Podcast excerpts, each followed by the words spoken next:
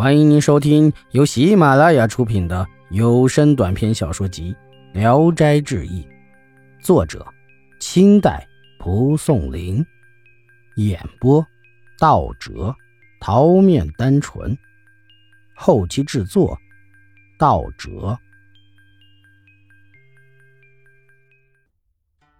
济南道人，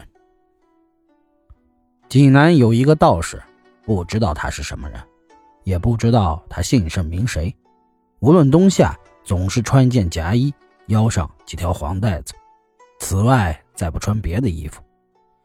常用一把半截的梳子梳头，梳完把头发挽成个发髻，用梳子别起来，像戴着个帽子一样。这道士天天赤着脚在街上游逛，夜里就睡在街头，身体周围几尺以外的冰雪都融化的。干干净净。道士刚来济南的时候，常给人表演魔术，街上的人都争着送他食物。有个市井无赖送给他一些酒，想跟他学魔术，道士那是不肯。一次，无赖正好碰上道士在河里洗澡，便突然抱走了他的衣服，以此来要挟他。道士向他作揖说：“请你还给我衣服。”我一定不吝啬自己的这点法术。无赖怕他骗自己，抱着衣服不肯放下。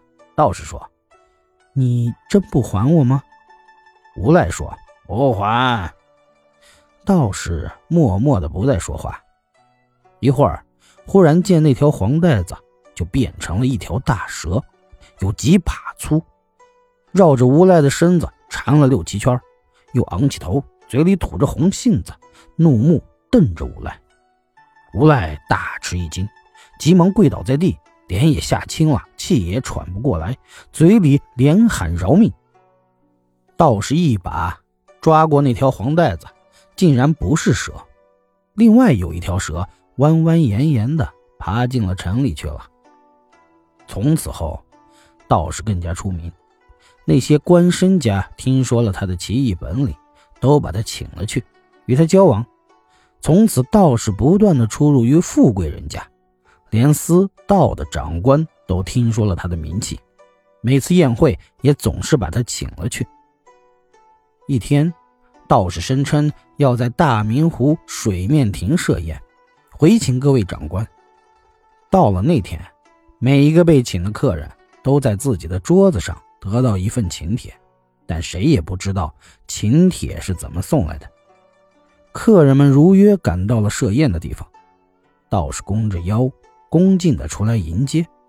走进亭子一看，什么都没有，静悄悄的，连个桌椅都没设。大家就怀疑道士在说谎骗人。道士对几个官员说：“贫道没有仆人，想借借你们的随从来帮帮忙。”官员们都答应了。道士便去一面墙壁上画了两扇门，然后用手敲敲，墙里面竟然传出了答应的声音。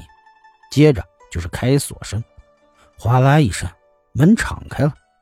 大家一起往里瞧去，见里面隐隐绰绰的有好多人正在来回奔忙，屏风帐幔、床榻桌椅一应俱全。有人不断的把这些东西递出来，道士命官员的随从们。接过来排列在亭子里，还嘱咐他们不要和里边的人讲话。双方传递东西时，只是互相打量着笑笑。不一会儿，亭子里便摆满了，用具都极为华丽。接着，又从门里边递出来散发着阵阵香味的美酒和热气腾腾的佳肴。客人们见了，无不惊骇诧异。水面亭本是背靠湖水的，每当盛夏六月时，几十顷湖面盛开荷花，一望无际。道士开宴时正值隆冬，从窗户里往外望时，绿色的湖水一片茫茫，只有清波在荡漾而已。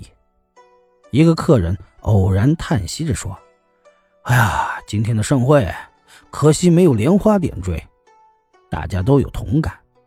过了一会儿。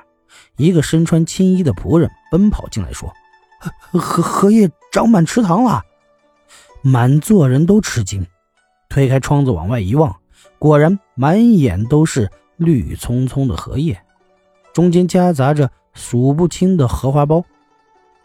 转瞬间，千万朵荷花一齐怒放，严寒的北风吹来，送来了沁人肺腑的荷香。大家都大感惊异，便派了一个仆人荡着小船去采些莲子来。远远的看见仆人进了荷花深处，过了不久，仆人返回来，空着两手回话。官员们问他怎么没有采到啊？仆人说。小人驾着船去，见荷花总是在前面隔得很远，一直划到北岸，又见荷花远远的开在湖的南面。道士笑着说：“哈哈，这不过都是幻梦中的空花罢了。”不久，酒宴结束，荷花也凋谢了。一阵北风吹来，将一片残荷败叶全都吹倒在水中，再也看不见了。客人中有个济东观察，很喜欢道士的法术，便将他请到了官衙中，天天都玩乐。一天，这位观察与客人一起喝酒，他有种家传的好酒，每次请客最多一斗，不肯让客人多喝。这天，客人喝了酒后觉得味道很美，喝完一斗还要再喝。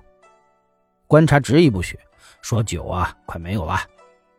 道士便笑着对客人说：“你一定要过足酒瘾，跟我要好了。”客人请他拿酒，道士取过酒壶，塞进袖筒里，一会儿拿出来一看，满满一壶，给在座的都斟上。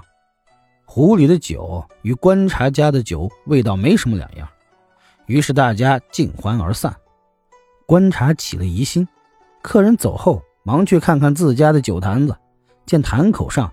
依旧封得很严实，可抱起来一摇，空空的，一点酒也没有了。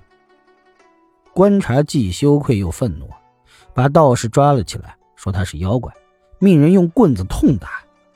棍子刚打到道士的身上，观察便觉得他的屁股一阵剧痛，再打，屁股上的肉像要裂开了一样。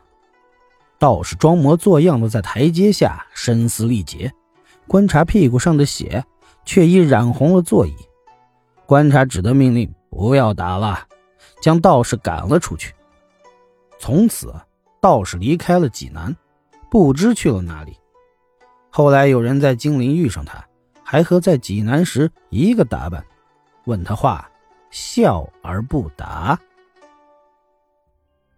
本集演播到此结束，谢谢大家的收听。喜欢请点赞评论。订阅一下。